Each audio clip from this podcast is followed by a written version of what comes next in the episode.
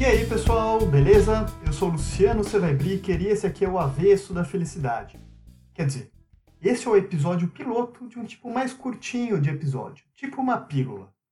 Então, como pílulas do avesso da felicidade vai ficar muito comprido, eu escolhi um nome bom para atrair pessoas desavisadas, ansiosas por um incremento nos seus indicadores de felicidade ou bem-estar. Se você é uma dessas pessoas, desavisadas, eu tenho uma notícia ruim e outra boa. A ruim é que aqui você não vai encontrar esse incremento. Nada de mais felicidade para você. Chega, tá bom já. A notícia boa é que você vai encontrar coisa muito melhor. A sabedoria, a verdade sobre a felicidade. Aquela verdade que a mídia tradicional não conta pra gente. Já que é piloto, vamos tentar umas coisas novas. Essa pílula foi estimulada por um artigo de 2014 chamado Aversão à Felicidade entre Culturas. Uma revisão de onde e como as pessoas têm aversão à felicidade. O título é bem interessante, tipo, como alguém pode ter aversão a algo tão maravilhoso quanto a felicidade? Aquilo que, para Platão, é o destino de todos os seres humanos. Aquilo que, para o Pascal, é o que guia a ação de todos, até do suicida. Se a felicidade for algo tão incrível assim, a aversão a alguma coisa não seria, no fundo, uma tentativa de ser feliz? Mas vamos deixar essa pergunta de lado um pouco, porque acho que todo mundo, em alguma medida, já sentiu alguma coisa que poderia chamar de aversão à felicidade. Uma felicidade no senso comum, no geralzão mesmo. Eu lembro de uma vez em que eu estava jogando FIFA 2018 no modo online, que era parte do meu doutorado, sabe? Conforme você ganhava os jogos de outros jogadores, você ia subindo de divisão. Começava na décima e eu já estava na segunda.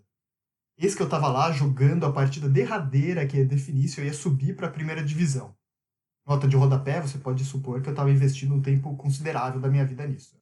Eu estava ganhando de 1 a 0 o jogo. E o meu corpo começou a tremer inteiro de sei lá o quê. Misto de ansiedade, medo, tensão, expectativa, frio na barriga, suor escorrendo pelo rosto, tudo junto. Aquilo era tão bizarro que eu lembro de ter pensado: se eu tomar um gol, tudo isso acaba.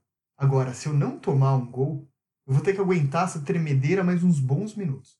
E deu uma vontade lá no fundo de que tudo desmoronasse, para não ficar mais com esse frio na barriga, esse receio, essa ansiedade. Melhor dar tudo errado agora, enquanto não tá tão bom assim, do que dar errado depois. Resultado: eu ganhei o jogo, segurei 1 a 0, diferente do que algumas seleções fazem em quartas de final em Copa do Mundo, mas eu nunca mais joguei no modo online. Trauma, talvez. Não sei se esse é o melhor exemplo, mas traduz uma das quatro formas mais comuns de aversão à felicidade que o artigo aponta a ideia de que ser feliz causa coisas ruins a você. No meu caso, tremedeira e afins. Mas tem também um conjunto de outras coisas potencialmente ruins. Em um artigo antigo, eu mencionei o estudo do psicólogo Richard Bentham, que aponta que quem é feliz tem mais propensão a comportamentos impulsivos e compulsivos. Por isso, a felicidade para ele devia ser classificada como uma doença psiquiátrica. Ou então, a gente pode pensar na sabedoria da minha tia-avó Clotilde, que sempre dizia para não ficar muito feliz porque as coisas sempre podem piorar. Felicidade acaba rápido, do mesmo jeito que ela sobe, desce.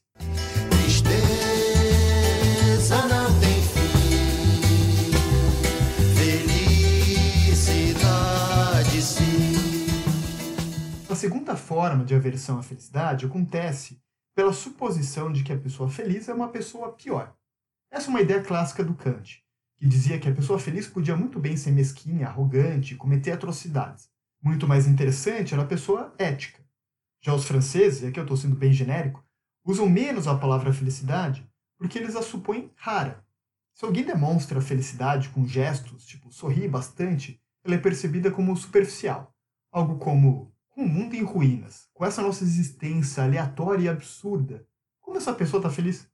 Só pode ser imbecil. A poetisa americana e ganhadora do Nobel da Literatura, Louise Gluck, que coincidentemente Gluck é traduzido do alemão como felicidade, ela escreveu que está bem, por conta da terapia pela qual ela passava, deixava ela assombrada pela visão desoladora da normalidade. Abre aspas para ela. Eu estava perturbada, especialmente de que a normalidade, independentemente do que eu queria dizer por essa palavra, iria de algum modo erradicar a necessidade de ou a capacidade para realizar aquilo que eu cerimoniosamente chamava de meu trabalho. Fecha aspas. Uma terceira forma de aversão se baseia na suposição de que expressar a felicidade faz mal para você e para os outros. Quem tem aquele olho grego, a pedrinha amuleto contra o mal olhado, sabe bem dos riscos de demonstrar muita felicidade. Experimenta, por exemplo, ganhar na Mega Sena e contar para todo mundo para ver o que acontece. A tua vida vai ou acabar rapidinho, ou vai virar um inferno de parentes e amigos querendo um tostão. Tem um ditado japonês ótimo sobre isso que é: rir alto acorda o diabo. E o diabo não vai puxar só o seu pé, ele vai puxar o pé de todo mundo que está ao teu redor. O Epicuro, filósofo grego, ele já falava sobre o risco de querer a felicidade em quantidade, abaciada.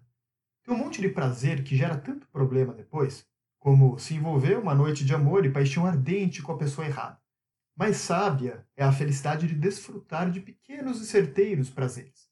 O que importa para o Epicuro, então, é a qualidade e não a quantidade.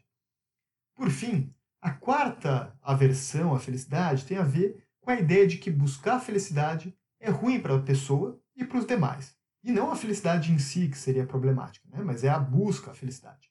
O Nietzsche escreveu sobre isso numa anedota dizendo que só os ingleses utilitaristas que buscam a felicidade, porque eles são os idiotas. Essa coisa de perseguir, buscar, traçar um plano pela felicidade só geraria competição entre pessoas e empenho na coisa errada, tipo consumismo, fama e afins.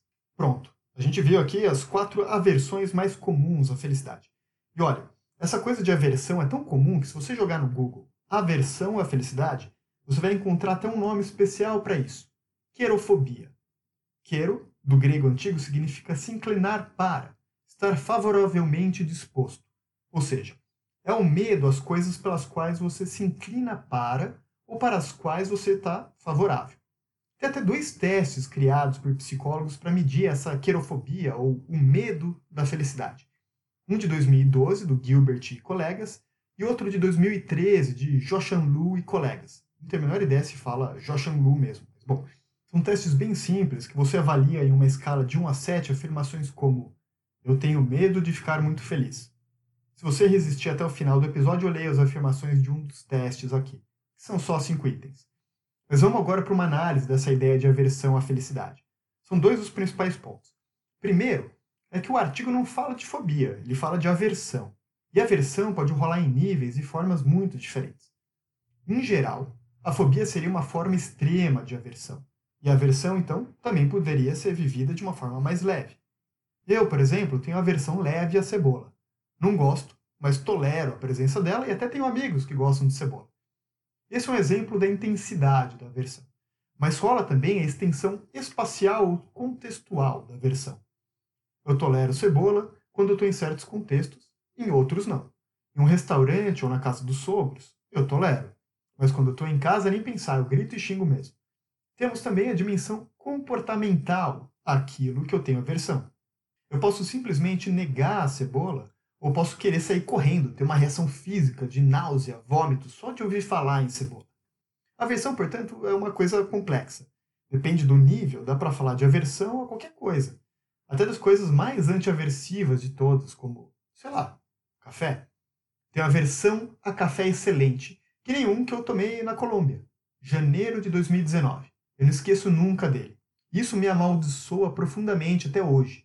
Todos os cafés que eu tomo são comparados a ele e por isso eles têm um gostinho final de não é aquele da Colômbia. Podia ser melhor. O segundo ponto para analisar na versão à felicidade é, obviamente, a ideia da felicidade. Era meio óbvio que eu ia falar disso mais cedo ou mais tarde, né? Senão o podcast ia precisar de outro nome. E aí, pessoal, beleza? Eu sou Luciano Sevaibricker e esse aqui é o Avesso. Ia ficar meio estranho. Tem um problema fundamental na reflexão sobre aversão à felicidade, que é, dependendo da definição de felicidade, é ilógico supor uma aversão a ela. Só para mencionar rápido um exemplo clássico, o Aristóteles supôs que a eudaimônia, que a gente traduz como felicidade, tinha a ver com o bem supremo. É aquilo pelo que a gente faz todas as outras coisas. É o fim de todas as nossas ações. Se eu tomo sorvete, é para alcançar a eudaimônia. O sorvete não proporciona diretamente a eudaimônia mas suponho que ele favoreça. Se eu estudo para passar em um concurso, vai ser o concurso ou o que ele me proporciona que vai ter mais relação com a eudaimonia. Afinal, eu estudo com a finalidade do concurso e ser concursado tem uma finalidade que está mais próxima da eudaimonia. Logo, se eu tenho aversão a alguma coisa, é a razão pela qual eu me distancio dessa coisa que vai ter relação com a eudaimonia, e não a coisa da qual eu fujo. Eu não teria como fugir da felicidade, porque ela é o meu guia mestre, é o motor da minha vida. Isso é um tanto parecido com o que eu adoto como definição de felicidade, que é aquilo que alguém supõe ser a melhor forma de se viver. Isso significa que a gente vai viver bem? Não, a gente faz um monte de cagada. Eu faço um monte de escolha errada, me lasco a rodo, que faz até parecer para mim e para os outros que eu quero viver mal de vez em quando, que eu tenho aversão à felicidade. Mas eu sempre faço tudo o que eu faço tentando viver da melhor forma possível, não da pior. Ter aversão a algo seria, portanto, parte da felicidade, parte da nossa tentativa de viver da melhor maneira possível, do jeito que a gente pode. Ou seja, a ideia de uma aversão à felicidade só vai fazer sentido se a gente a supor como algo não tão grandioso ou absoluto. Por exemplo, vai fazer mais sentido se a gente reduzir a felicidade a alguma coisa que a gente sente individualmente, como prazer ou bem-estar. No caso do artigo, o autor vai definir a ideia de felicidade que ele adota como, abre aspas, a felicidade que domina a cultura ocidental e as pesquisas sobre felicidade no Ocidente. A ideia de uma felicidade pessoal caracterizada pela satisfação com a própria vida e a preponderância de emoções positivas frente às negativas. Fecha aspas. Bom, o ponto é que, no fim das contas, a aversão à felicidade vai fazer sentido apenas se você compreender a felicidade de certa maneira. E é importante alinhar esse entendimento, porque imagina só a gente falando de espectrofobia ou medo de fantasma. A sua referência de fantasma é o Gasparzinho. Fantasma como fantasia, coisa de desenho, história, ou fantasma camarada. E a minha é de fantasma como um conjunto de entidades, fruto de seres que viveram no passado e que habitam o nosso mundo hoje podem interagir com ele, embora a gente não enxergue essa galera. Essa conversa vai dar divergência, né? Antes de terminar o episódio de hoje, eu só queria dizer que eu não tenho uma tia-avó chamada Clotilde. Eu inventei ela. Mas eu tenho sim a versão leve a cebola e eu cheguei sim na primeira divisão do FIFA 18. De lá para cá, minha carreira ela entrou em declínio. Fechando, então, vamos para a frase do pintor norueguês Edward Munch, que pintou aquela obra famosa O Grito, que jogaram sopa de tomate nela recentemente, sobre a relação dele com os seus sofrimentos mentais. Eles são parte de mim e da minha arte. Eles são indistinguíveis de mim, e não os ter destruiria a minha arte. Eu quero manter esses sofrimentos. Fecha aspas. Espero que você tenha gostado do episódio, e agora vamos para a escala do medo da felicidade que eu prometi. Aqui eu vou ler o teste mais próximo de como ele está construído para respeitar a elaboração do psicólogo social neozelandês Mosen Joshanlu, que mais uma vez não tenho a menor ideia se fala assim o sobrenome nem o primeiro nome dele. Fear of Happiness Scale. Essa escala tem o objetivo de avaliar a crença geral de que experimentar a felicidade, sobretudo em excesso, pode proporcionar consequências negativas. A avaliação consiste em cinco itens que devem ser avaliados em uma escala de sete pontos indo de 1, discordo totalmente, até 7, concordo totalmente. O score total pode ir, portanto, de 5 a 35. Quanto maior o score do teste, a somatória de todos os pontos, há uma indicação de um maior medo da felicidade.